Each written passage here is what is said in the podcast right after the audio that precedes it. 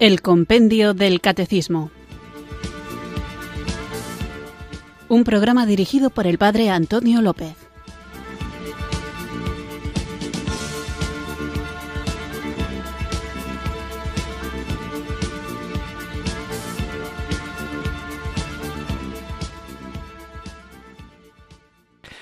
Muy buenas tardes, queridos oyentes de Radio María. Recibido un cariñoso saludo desde Irurzun, en Navarra, quienes sintonizáis una tarde más esta radio que cambia vidas, esta emisora de la Virgen, Radio María, para escuchar el programa El Compendio del Catecismo, nuestra cita diaria con la formación católica que nos ayuda a conocer, para vivir, poder compartir y, cuando toca, defender nuestra fe católica.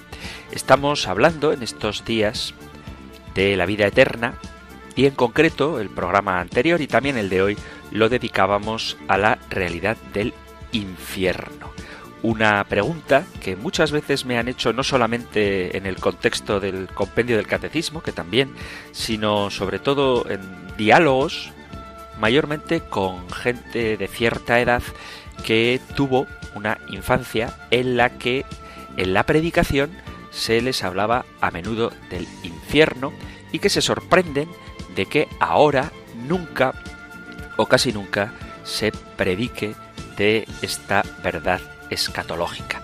Cuando nosotros pensamos en cuáles son las verdades bíblicas, las enseñanzas de la revelación más importantes, pensamos, sin duda, en cómo Cristo ha muerto por nosotros, en cómo la Santísima Trinidad se nos ha revelado y ciertamente todo esto es muy importante, pero me pregunto yo si en nuestra cabeza, cuando nos planteamos cuáles son las verdades de fe más importantes, dejamos un espacio para la vida eterna, es decir, para el cielo o para el infierno. No añado el purgatorio porque el purgatorio, por esencia, es transitorio y aboca siempre al cielo.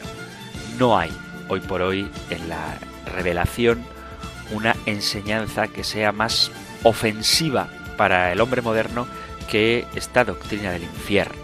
La creencia de que una persona podría ser atormentada eternamente por sus obras, por su rechazo a Dios, se considera hoy en la sociedad como el producto de un pasado religioso oscurantista. Las personas que defienden que existe el infierno están ancladas en el pasado. El pensamiento moderno, postmoderno, modernista, habría que decir, da lugar a la idea de que realmente lo que para uno es verdadero no tiene por qué serlo para otro, así que cada uno puede creer lo que buenamente quiera. Y mientras que la Biblia afirma que la doctrina del infierno es verdadera, mucha gente o niega la autoridad de la escritura o la interpreta de una manera que la desnaturalizan y simplemente para relegar el infierno a una especie de frío destino en el pensamiento colectivo del mundo. Lo que es mucho más alarmante es que ni siquiera en las parroquias, en las iglesias, se predica del infierno.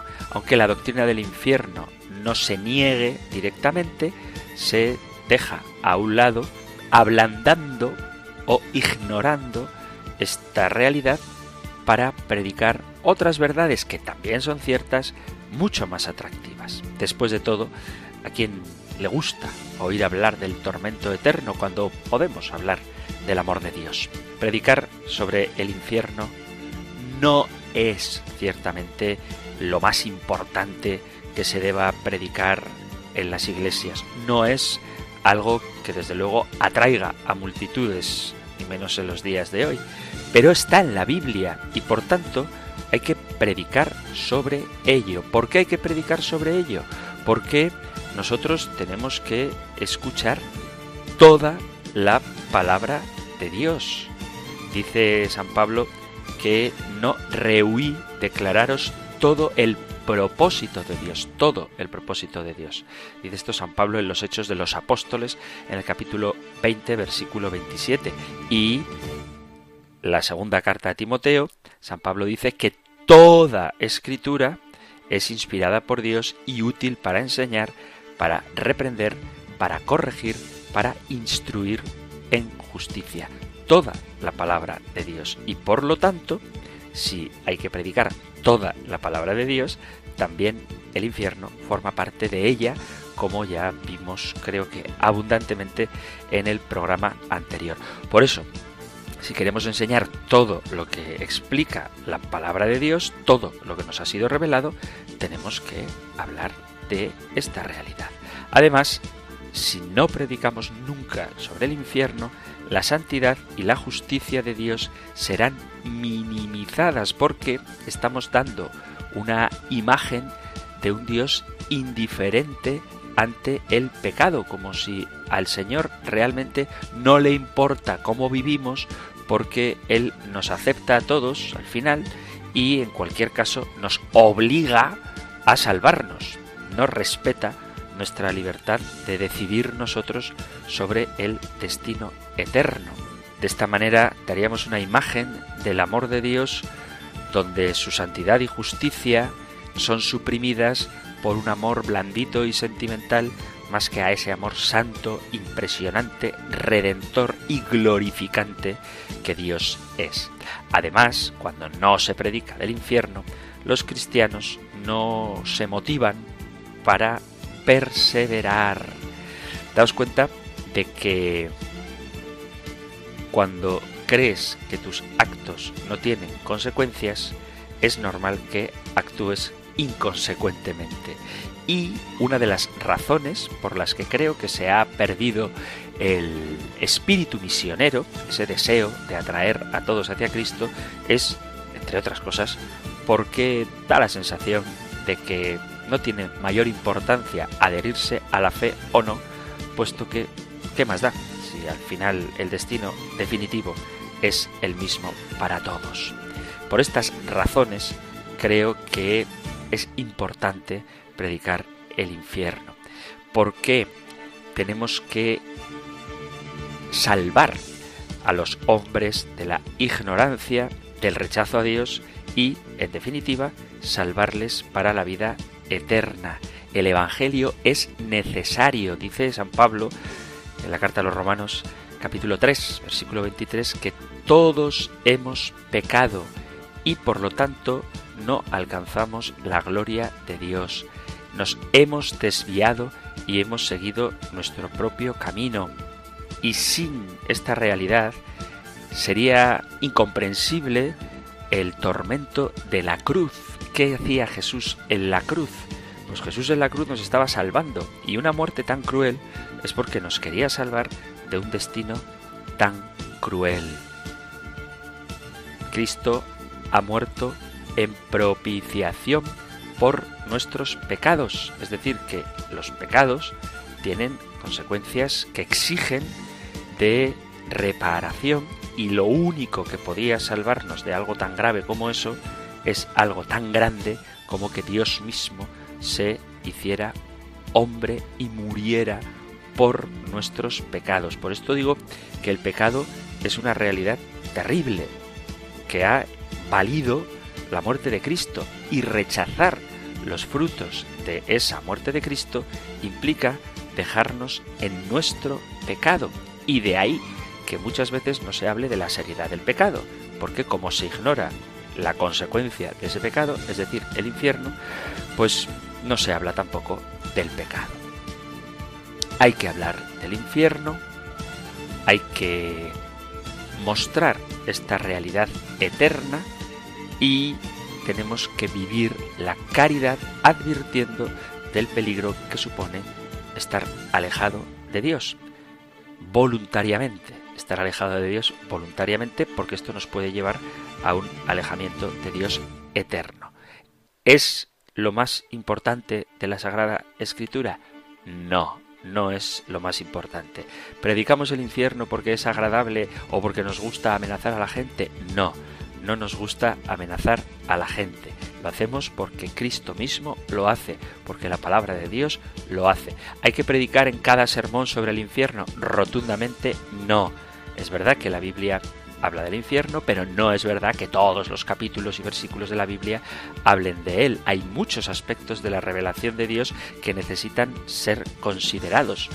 Lo que digo es que si de manera habitual, regular, cada uno tendrá que ver con cuánta regularidad no se predica sobre esto, la gente que escucha se verá privada de una enseñanza que nos lleva a Cristo y que nos prepara para el último día y nos da conciencia de lo importante que es dar gloria a Dios. Vamos a comenzar, como cada día, invocando al Espíritu Santo para que busquemos y pensemos en la gloria de Dios, que busquemos y pensemos en el cielo y como consecuencia de ir en otro sentido, reflexionemos también serenamente sobre la consecuencia de vivir alejados de Dios, sabiendo que el Señor quiere que nos salvemos, pero respeta que le desoigamos. Invoquemos al Espíritu Santo para que vivamos la alegría de la esperanza eterna que Dios quiere compartir con nosotros. Ven Espíritu, ven Espíritu, ven Espíritu.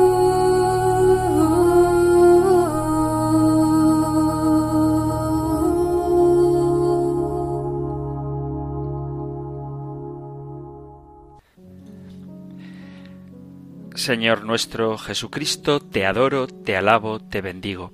Gracias por tu infinito amor, por el que te has hecho uno de nosotros naciendo de la Virgen María y por el que subiste a la cruz para dar tu vida por nosotros. Gracias por tu sangre preciosísima con que nos has redimido. Con tu sangre preciosísima, brotada de tus sacratísimas llagas, sientes traspasadas por espinas. Cúbrenos, séllanos, lávanos, purifícanos, libéranos, destruye en nosotros todo pecado, toda iniquidad, todo poder maligno, todo poder satánico. Con tu sangre preciosísima, brotada de tu hombro y espalda, llagados por la cruz a cuestas, cúbrenos, séllanos, lávanos, purifícanos, libéranos, destruye en nosotros todo pecado, toda iniquidad, todo poder maligno, todo poder satánico. Con tu sangre preciosísima, brotada de tu costado abierto por la lanza, cúbrenos, séllanos, lávanos, purifícanos, libéranos, destruye en nosotros todo pecado, toda iniquidad, todo poder maligno, todo poder satánico. Con tu sangre preciosísima, brotada de tus pies y de tus manos traspasadas por los clavos, cúbrenos, séllanos, lávanos, purifícanos, libéranos, destruye en nosotros todo pecado, toda iniquidad, todo poder maligno, todo poder satánico. Con tu sangre preciosísima, brotada de todo tu cuerpo llagado por los azotes, cúbrenos, séllanos, lávanos, purifícanos, libéranos, destruye en nosotros todo pecado, toda iniquidad, todo poder maligno, todo poder satánico. Amén.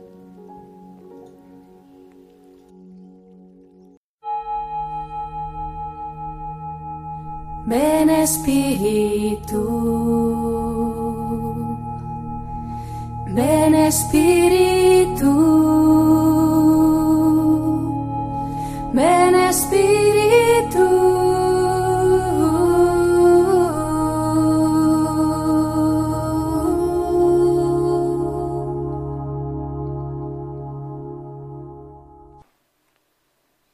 Vamos allá con nuestro nuevo programa en el que, como podéis intuir después de esta larga introducción, seguiremos hablando del infierno con una de las preguntas que quizás sea la más suscitada con respecto a este tema. Y la Iglesia, en el compendio del Catecismo, trata también de responder a esta inquietud que a mucha gente le plantea esta realidad de la posibilidad de la condenación eterna. Lo que vamos a tratar hoy lo tenéis en el Catecismo Mayor en los puntos 1036 y 1037. Nosotros escuchamos ahora la pregunta 213 del compendio del Catecismo. Número 213. ¿Cómo se reconcilia la existencia del infierno con la infinita bondad de Dios? Dios quiere que todos lleguen a la conversión, pero habiendo creado al hombre libre y responsable, respeta sus decisiones. Por tanto, es el hombre mismo quien con plena autonomía se excluye voluntariamente de la comunión con Dios si en el momento de la propia muerte persiste en el pecado mortal, rechazando el amor misericordioso de Dios. Esta es la pregunta muy interesante que se ha formulado muchísima gente, me la han planteado, incluso yo mismo me la he planteado. Si Dios es bueno, si Dios nos ama, ¿cómo es posible que exista una realidad como esta del infierno. Pero si nos ponemos a reflexionar seriamente sobre el tema, nos daremos cuenta de que el infierno debe existir. Y es muy importante para nosotros creer en ella. Creer en el infierno es de la mayor importancia porque sólo el temor de él puede volver al buen camino a muchas personas, a muchas almas, a las que el amor del cielo no les conmueve lo más mínimo. Solo por dos razones el hombre evita el pecado, o por amor a Dios o por temor al infierno. Está claro que quien no evita el pecado no ama suficientemente a Dios, pues si lo amara, procuraría no ofenderlo. Luego, no será el amor de Dios lo que le lleve al buen camino. Y Dios que quiere que todos nos salvemos, busca cualquier vía para que, sin coartar nuestra libertad, elijamos el camino de la vida. No queda pues más que el temor al infierno para poder volver a él.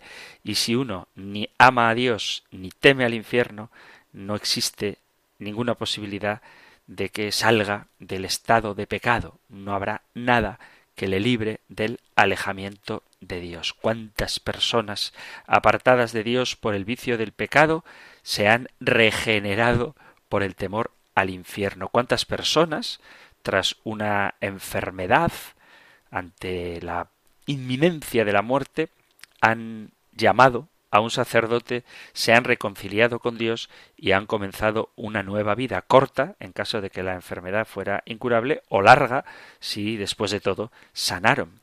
Bendito sea, pues, este dogma, esta verdad de nuestra fe, que para las almas, para las personas apartadas de Dios, puede ser la puerta de camino que les conduzca hacia el cielo. Lo ideal, lo perfecto, lo óptimo sería huir del pecado por amor a Dios. Si amamos al prójimo como a nosotros mismos, tal y como nos manda nuestra fe, tenemos la obligación de procurar ayudar a nuestro prójimo a que se salve. Por lo tanto, debemos esforzarnos en atraer hacia la verdad plena aquellos que pretenden no creer en el infierno o que tienen ideas equivocadas, que están en un error a este respecto y debemos poner de nuestra parte cuanto podamos para llevarles a la verdad. Así que vamos a seguir reflexionando sobre este artículo de nuestra fe, de la vida eterna, y en concreto sobre el infierno. ¿Existe realmente el infierno?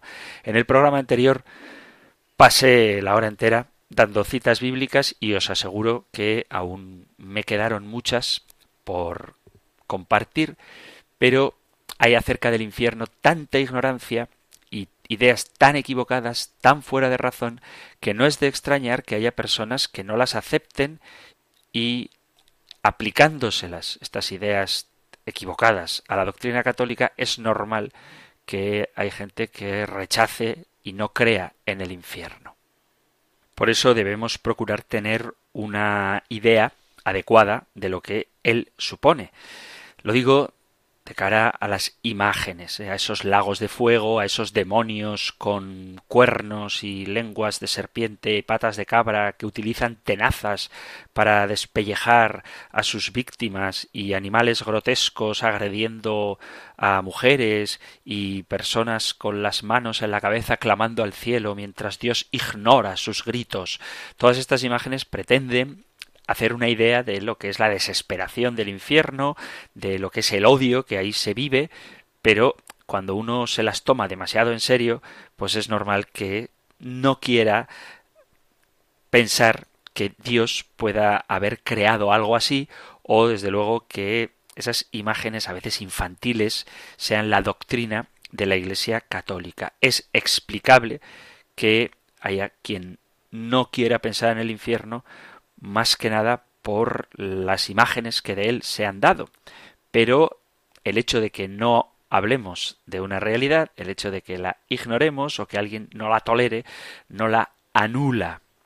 Y quienes rechazan el infierno, pues dicen esto, no, no puede haber infierno porque no creo que existan diablos rojos, colorados, con figura humana, cuernos y cola, y huela a azufre y lleven tridentes en las manos sin detenernos a considerar estas vulgaridades y no discutir por lo pronto qué clase de penas habrá en el infierno o si nos pondrán ascuas ardientes en la lengua a quienes hemos sido chismosos y relaciones sexuales con animales pútridos para quienes han sido lujuriosos y las manos partidas, los dedos de los pies y las uñas arrancadas para quienes han sido ladrones, todas estas ideas no son doctrina de la Iglesia. Pero tenemos que pensar en la idea substancial del infierno, de un sufrimiento terrible, inconcebible, que eternamente tendrán que padecer después de su muerte los que en esta vida hayan muerto lejos de Dios, en pecado, sin arrepentirse. Y ciertamente es algo espantoso y tremendo que merece ser considerado. Entonces, aunque sea verdad que haya imágenes del infierno que quizá no sean adecuadas, eso no significa que la realidad que subyace bajo esas imágenes no sea cierta. Que yo explique mal una realidad no significa que esa realidad no exista. Por eso la idea de que no sepamos explicar ni cómo es, ni de qué manera se sufre, no es una excusa para dejar de creer en él. Porque el infierno tiene que existir. Aunque haya un rechazo generalizado a la doctrina revelada sobre el infierno, lo cierto es que Jesús ha enseñado justo lo contrario. Entrad, dice el Señor, por la puerta estrecha, porque ancha es la puerta y espacioso el camino que lleva a la perdición, y muchos entran por ella. Qué estrecha es la puerta y qué angosto el camino que lleva a la vida, y pocos dan con ellos. Cuando se predica esto de Mateo siete, cuando le preguntan a Jesús, ¿serán muchos los que se salven? He oído en muchas predicaciones algo que, siendo verdad, no es del todo verdad. Dice, no, veis, Jesús no da un número exacto, simplemente nos anima a que entremos por la puerta estrecha. No da un número, pero sí da una respuesta. Muchos entran por el camino espacioso y ancho que lleva a la perdición y pocos dan con la puerta angosta y estrecha que lleva a la vida. O sea que Jesús no da un número, pero sí da una respuesta.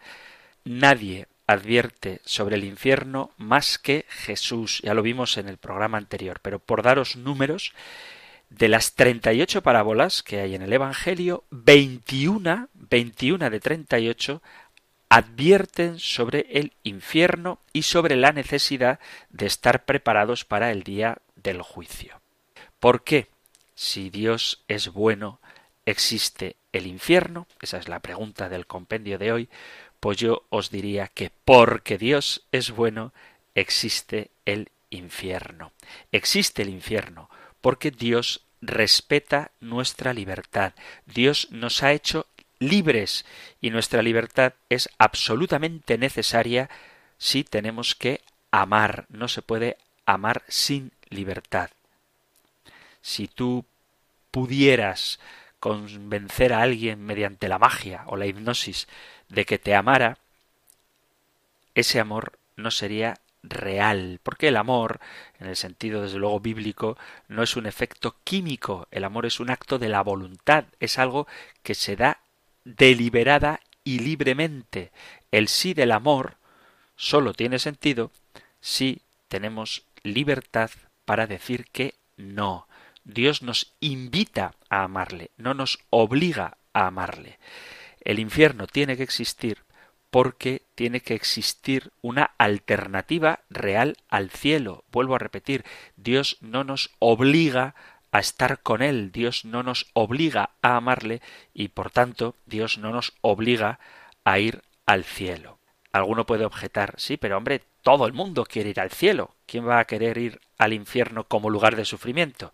Que por cierto, otra imagen absurda, ridícula sobre el infierno que hace mucho daño también a esta verdad es no la de ese lugar de tormento con demonios y animales grotescos que nos torturan, sino una especie de sala de fiesta, de discoteca macro, donde está todo el mundo pasándoselo bien, haciendo lo prohibido, bebiendo alcohol, drogándose, disfrutando de una sexualidad desenfrenada, bailando y riendo. Eso no es el infierno. Digo por esto lo de las imágenes que me parece que es fundamental tener una visión adecuada de lo que es el infierno. Y digo esto porque mucha gente quiere ir al cielo, pero no al cielo real, sino al cielo tal y como ellos se lo imaginan, porque entienden el cielo de una forma egocéntrica donde cada uno será feliz según sus propios criterios y tendrá en superabundancia todo aquello que les agrada. Sin embargo, el cielo real, el reino de Dios en plenitud, es una cosa muy distinta. Aunque todo el mundo quiere ir al cielo, es verdad que quieren ir al cielo tal y como ellos lo definen. No todo el mundo quiere vivir en el reino de Dios en su plenitud, es decir, en el cielo que Dios nos tiene preparado. Según la Sagrada Escritura, el reino de Dios, el cielo, es un reino de misericordia y de perdón. Y no todo el mundo quiere mostrar misericordia y perdón. Algunos, y además lo tienen como algo honroso, prefieren la venganza. Otros son partidarios de una justicia muy severa. Algunos prefieren aferrarse y alimentan su rabia, su resentimiento y su intolerancia. Es más, no todo el mundo quiere recibir misericordia y perdón. Probablemente hay quien no puede explicarse por qué alguien tendría necesidad de perdonarles, ya que yo tengo razón. A mí no me tienes tú que perdonar. Recordad la parábola del hijo pródigo, que en vez de incorporarse a la fiesta tal y como le pedía el padre, rechaza entrar porque ese hermano suyo estaba dentro. Él no piensa ni en perdonar ni en amar a su hermano como hace el padre, de tal forma que en la parábola del hijo pródigo el hermano mayor se excluye a sí mismo de la fiesta a pesar de la súplica de su padre y él no entra por el perdón y la misericordia. Para él la fiesta no es un motivo de alegría, sino que lo que para quienes están dentro es una ocasión de gozo, para éste se convierte en una ocasión de resentimiento. Del mismo modo, el cielo es el cielo, pero no será tal para quienes rechazan la gracia de perdonar y de amar a sus enemigos y aquellos que les han hecho daño.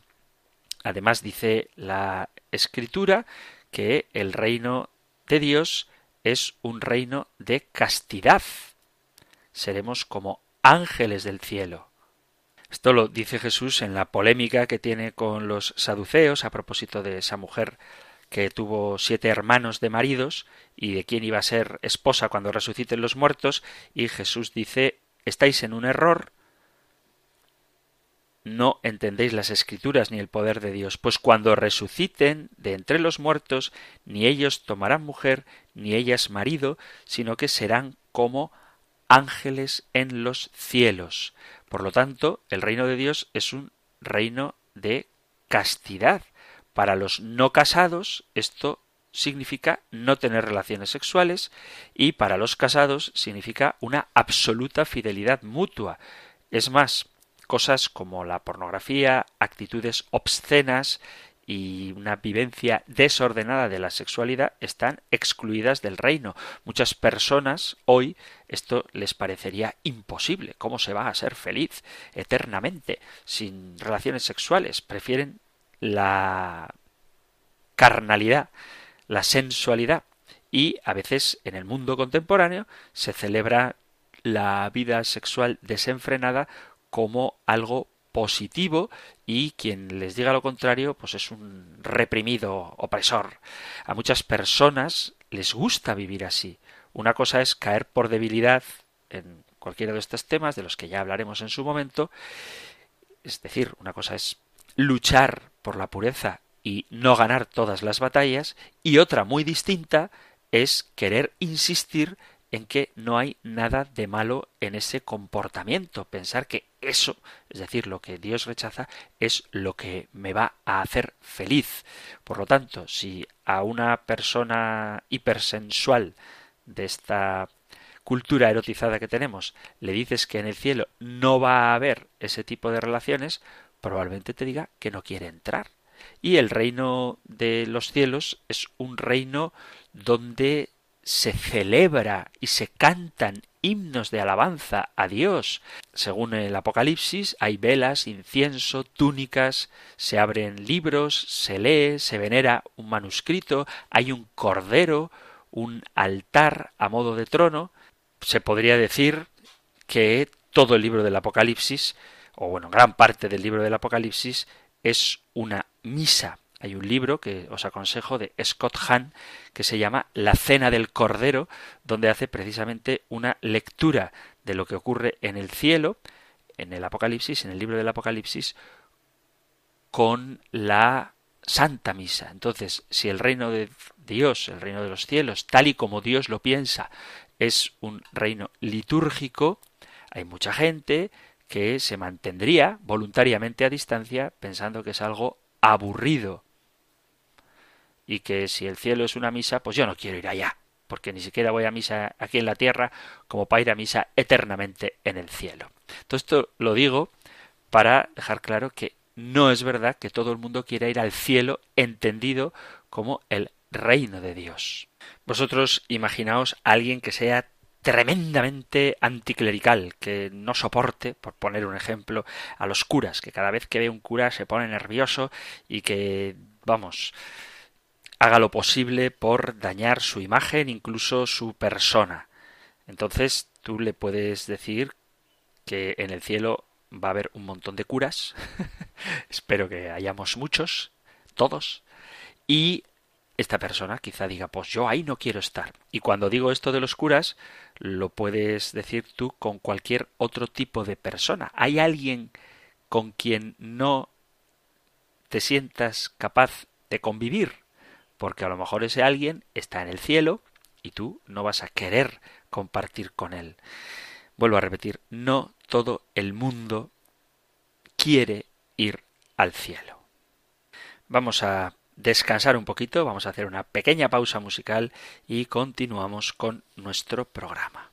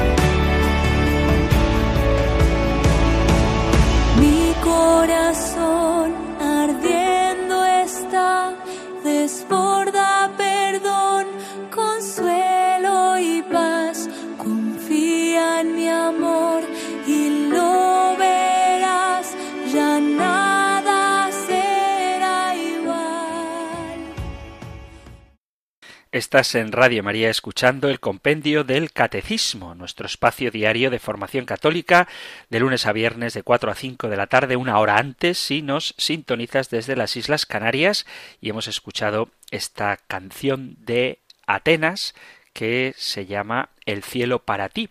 Y quiero insistir en que nuestra meta, aquello que debemos tener siempre en mente, es el cielo. Pero hay quien rechaza esta llamada a la felicidad eterna que Dios nos hace ya desde esta vida y por eso estamos hoy con la pregunta cómo se concilia la existencia del infierno con la infinita bondad de Dios. Y es muy sencillo de entender. Dios nos ha creado libres y responsables y respeta nuestras decisiones. Y puede ocurrir que alguien voluntariamente se excluya de la comunión con Dios cuando persiste en el pecado mortal rechazando su amor misericordioso. Por eso Dios no nos obliga a ir al cielo. Y hay gente, eso es lo que estábamos viendo antes de escuchar la canción, que rechaza el cielo tal y como Dios lo ha concebido, no la idea propia que cada uno pueda tener del cielo, que normalmente a veces en las imágenes que se hacen del cielo parece más bien un lugar donde Dios no tiene cabida. Por lo tanto, Dios no nos obligará a vivir en el cielo si nosotros realmente no queremos ir o no nos gusta el reino de Dios tal y como es. No podemos inventarnos nuestro propio cielo. El cielo es un lugar real, tiene realidades propias que no podemos dejar de lado. O aceptamos lo que Dios nos propone o rechazamos lo que Dios nos propone. Por eso tiene que existir el infierno. No es un lugar agradable, pero lo más triste, y este es el auténtico dolor del infierno, es que quienes allí moran nunca serán felices en el cielo y por lo tanto no serán felices en ninguna parte. Dios no rechaza a nadie, ni siquiera a las almas que están en el infierno. Pero ¿cómo que Dios no rechaza a las almas que están en el infierno? No, Dios las mantiene en la existencia y respeta su voluntad de vivir alejados del reino de Dios, pero no deja de amarlas. Vuelvo a repetir, el infierno no es el lugar donde las almas atormentadas claman pidiendo misericordia a Dios y éste cruelmente desoye sus gemidos, sino que es el lugar donde personas amadas por Dios odian a Dios y rechazan su amor. Una de las pegas que más a menudo se ponen contra la existencia del infierno es la eternidad. Puede ser eterno el infierno. ¿Llegará un día en que nuestras decisiones queden fijadas para siempre? Pues la respuesta es que sí, en este mundo tenemos la posibilidad de cambiar de vida, de cambiar nuestra mentalidad, pero cuando va uno creciendo, se da cuenta de que a medida que creces, que te haces mayor, vas asentándote en tus propias costumbres y es más difícil cambiar. Y esto puede ser una analogía de lo que ocurrirá en el momento en que nuestras decisiones se fijen para siempre. Los santos padres, los padres de la Iglesia, empleaban la imagen de la cerámica para enseñarnos esto. Una arcilla húmeda es maleable, es moldeable y mientras está húmeda se puede cambiar su forma, pero una vez que se mete en el horno, su forma queda fijada para siempre. Y esto es lo que sucede cuando nos ponemos en la presencia de Dios. Dios es un fuego santo.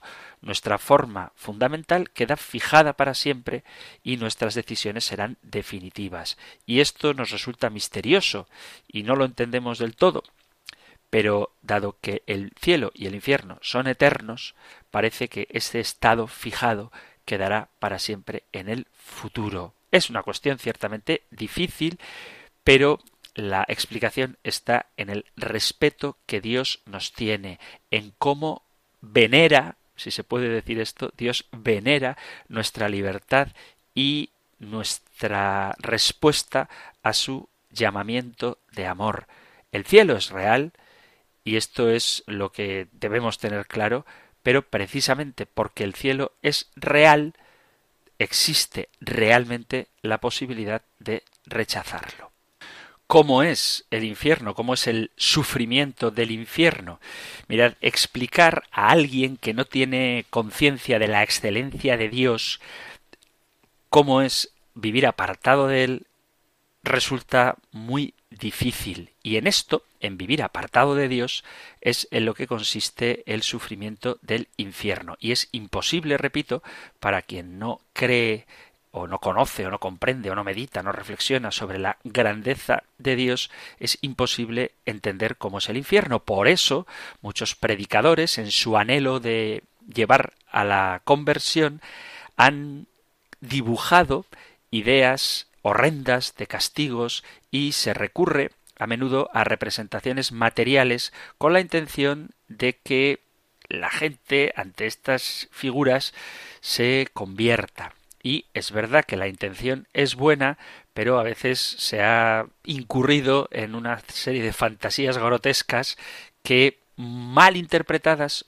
no pocas veces causan una impresión distorsionada, sobre todo de las personas cultas que creen que lo expuesto en estas figuras no encaja con la idea verdadera de Dios. Pero la doctrina católica no habla de estas cosas.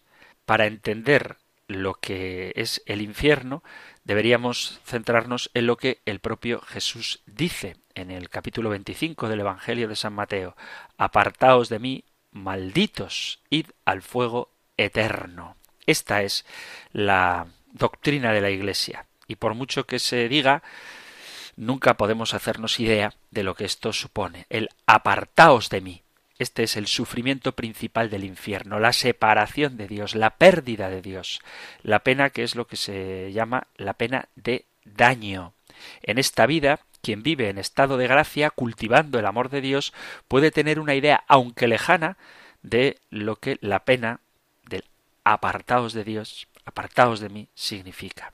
Pero quien vive en pecado apartado de Dios, a quien no conoce ni ama, el que no se ocupa, el que no toma para nada en consideración al Señor, esto no le dice nada, pero inmediatamente después de la muerte, al abrir los ojos a la otra vida, verá el pecador empedernido el bien soberano que significa Dios, y verá que sólo en Él se puede encontrar la felicidad plena, una felicidad que para nosotros también es desconocida, pues no es una felicidad humana, sino la misma felicidad de Dios, que es esa inefable, infinita alegría, ese gozo incalculable, inimaginable, que supone vivir en su presencia y que el condenado ha perdido eternamente. Cuando alguien experimenta la pena de haber perdido una ocasión buena qué sé yo, de haber dejado escapar a la mujer de su vida o de haber iniciado un negocio que le hubiera ido muy bien, ese dolor, esa rabia, esa angustia, esa ansiedad que siente al ver lo que ha perdido, eso es elevado a la eternidad, a la infinitud, el dolor del infierno. Pero, además del apartaos de mí, Dice el Evangelio, apartaos de mí, malditos. Las palabras de Cristo no indican solamente separación, sino que hay maldición. El réprobo, el condenado, es maldito de Dios. Si por malvado que sea, cualquiera se sobrecoge con horror con la idea de ser reprobado por su propio Padre, ¿qué significará ser maldito de Dios? De Dios, del poder infinito, cuya maldición penetra en el alma como penetrará en su cuerpo el día de la resurrección universal por cada uno de los poros de su piel resucitada para perdición y su sangre invadirá todas sus entrañas hasta impregnar la médula de sus huesos. La inteligencia no es capaz de idear ¿Qué significa ser maldecido? El mismo Cristo que tanto amó al malvado mientras vivía en esta vida y tuvo la oportunidad de haberse arrepentido, que lo amó hasta el punto de que siendo Dios se hizo hombre por el pecador, murió por él, se hizo pan por él, ve cómo quien muere en ese estado de rechazo a Dios tiene que sufrir las consecuencias de su propia opción vital. Y además el Evangelio dice, apartaos de mí, malditos, id al fuego eterno. Además de las penas espirituales, tendrá que sufrir el condenado lo que se llama la pena de sentido. Esta pena, que existe ya en las almas separadas de los cuerpos, como existe en los demonios, en los ángeles caídos, después del día de la resurrección, cuando el cuerpo se una de nuevo al alma, alcanzará toda su intensidad. ¿En qué consiste esta pena de sentido? Pues se habla de el tormento del fuego. Y es Jesús el que lo dice, id al fuego eterno. ¿Cómo será este fuego? Pues la Iglesia no ha definido nada a este respecto, pero sin duda se trata de un fuego metafórico. Las palabras tan claras, tan terminantes, tan reiteradas de Jesucristo a este respecto nunca podrán acomodarse a una interpretación metafórica. No sabemos en qué consiste. Se trata de un fuego real, pero no del mismo fuego que conocemos físico en esta vida, ya que el fuego del infierno quema las almas. Pero repito que no podemos bien cómo puedan ser estos sufrimientos. Pero vuelvo a repetir, el hecho de que no sepamos en qué consisten no significa que debamos rechazarlos. Una cosa es que algo sea verdad y otra distinta que nosotros sepamos comprenderlo. De lo que sí nos habla la Sagrada Escritura es de que es un lugar de castigo eterno, Evangelio de San Mateo, capítulo 25, versículo 46, que es un lugar de tormento, capítulo 14 del Apocalipsis, versículos 10 y 11, que es un lugar donde el fuego no se apaga, dice el Evangelio de San Marcos, capítulo 9, versículos a partir del 44, que es un terrible pozo que abre al abismo, Apocalipsis capítulo 9, versículo 1 y 2, que es un sitio donde se derrama la ira de Dios, carta a los Romanos capítulo 2, versículo 5, que es la segunda muerte, Apocalipsis capítulo 21, versículo 8, que es el lugar de una eterna perdición, segunda carta a los tesalonicenses capítulo 1 versículo 9 y es un lugar donde nunca se gozará de la presencia de Dios. Segunda carta a Tesalonicenses, capítulo 1, versículo 9. El castigo básico es la separación de Dios y tal separación es eterna.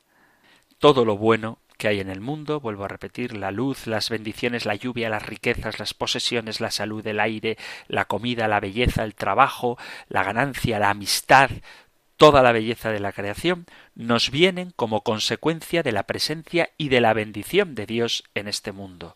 El lugar donde el alma es apartada permanentemente de todas estas bendiciones es inimaginable y tal exclusión produce angustia, sufrimiento físico tras la resurrección mental, emocional, psicológico, y de esta manera podemos comprender lo terrible que será el infierno. Quien ha disfrutado en esta vida, aunque inconscientemente, de la presencia de Dios bondadoso, es difícil que imagine una existencia alejada de esta presencia de Dios. Sin embargo, la Biblia nos dice que así es como vivirán los que van al infierno, los cuales segunda carta a Tesalonicenses, capítulo 1, versículo 9, sufrirán pena de eterna perdición, excluidos de la presencia del Señor y de la gloria de su poder. Y esa separación es permanente. La condición moral y espiritual del condenado es permanente. No hay posibilidad de cambio. Lo mismo que la eternidad hace referencia al cielo, esa misma eternidad se usa también para referirse al infierno. Por lo tanto, quienes rechazan el concepto de un infierno eterno, por esa misma razón deberían rechazar también el concepto de un cielo eterno. La gracia, el amor y la misericordia de Dios se manifiestan porque hubo una reparación por nuestro pecado cuando Dios mismo murió en la cruz para que pudiera ofrecernos su gracia, su misericordia y su amor. Y si alguien rechaza esta gracia, esta misericordia y ese amor, Dios no puede, no quiere obligarle. Dios nos ama y lo ha expresado y lo sigue expresando mediante la obra de la creación y sobre todo mediante la obra de la redención, su amor siempre se nos ofrece, pero se nos ofrece en libertad. Hay dos alternativas para el futuro eterno de la humanidad. El cielo, que pertenece a Dios y al que se entra siguiendo las normas, las reglas que Él ha establecido, o el infierno que se escoge sencillamente por rehusar la oferta que Dios nos hace en Jesucristo. Dios da a todos los hombres la oportunidad de salvarse. Nadie, no importa la época ni la circunstancia histórica, nadie tiene excusas. Todo aquel que va al infierno va porque quiere, porque ha aborrecido la oferta de Dios en Jesucristo y ha optado, ha preferido vivir en el pecado, es decir, en el alejamiento de Dios. Negar el infierno equivaldría a negar nuestro libre albedrío, nuestra libertad, limitarlo a algo menos que la eternidad sería tanto como limitar esa eternidad. Mirad, todo lo bueno que tenemos en la vida, absolutamente todo lo bueno que tenemos en la vida, los placeres, las alegrías, la luz, la respiración, todo lo que tenemos, lo tenemos porque Dios está aquí, aunque no seamos conscientes de ello. En el momento en el que uno vive alejado de Dios, se priva de todo aquello que Dios le da. Y eso, vivir privado de la presencia de Dios y de los beneficios de Dios, eso es el infierno. Queridos amigos, queridos oyentes, el cielo es eterno, pero el programa del compendio del catecismo no lo es, así que se nos ha terminado el tiempo para el programa de hoy. Aún estoy seguro de que habría muchas cosas que decir. Si queréis plantearlas, si queréis consultarlas o hacer vuestra propia aportación, os invito a que lo hagáis a través de las vías que Radio María pone a vuestra disposición para que participéis en el programa.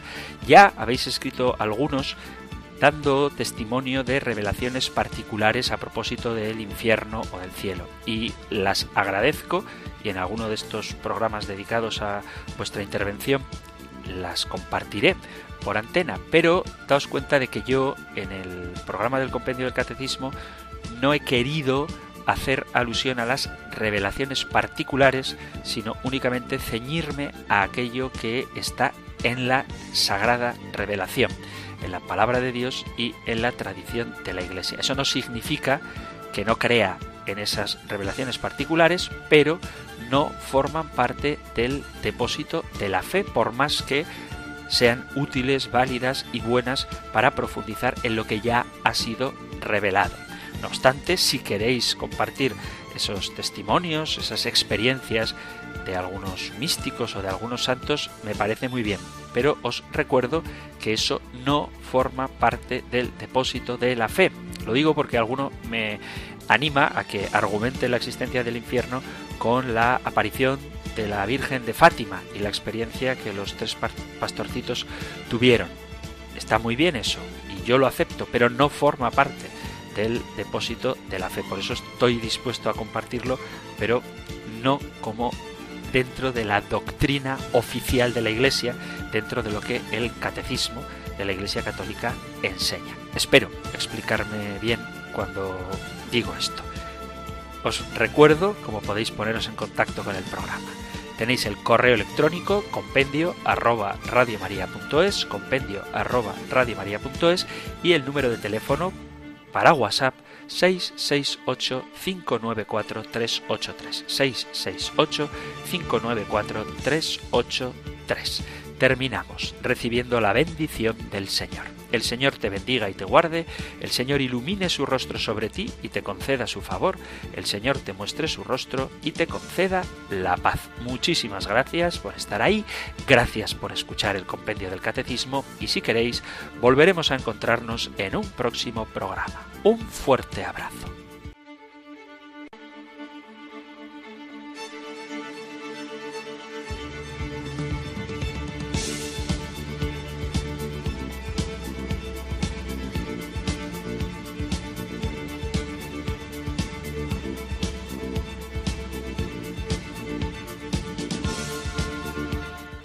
El Compendio del Catecismo. Un programa dirigido por el Padre Antonio López.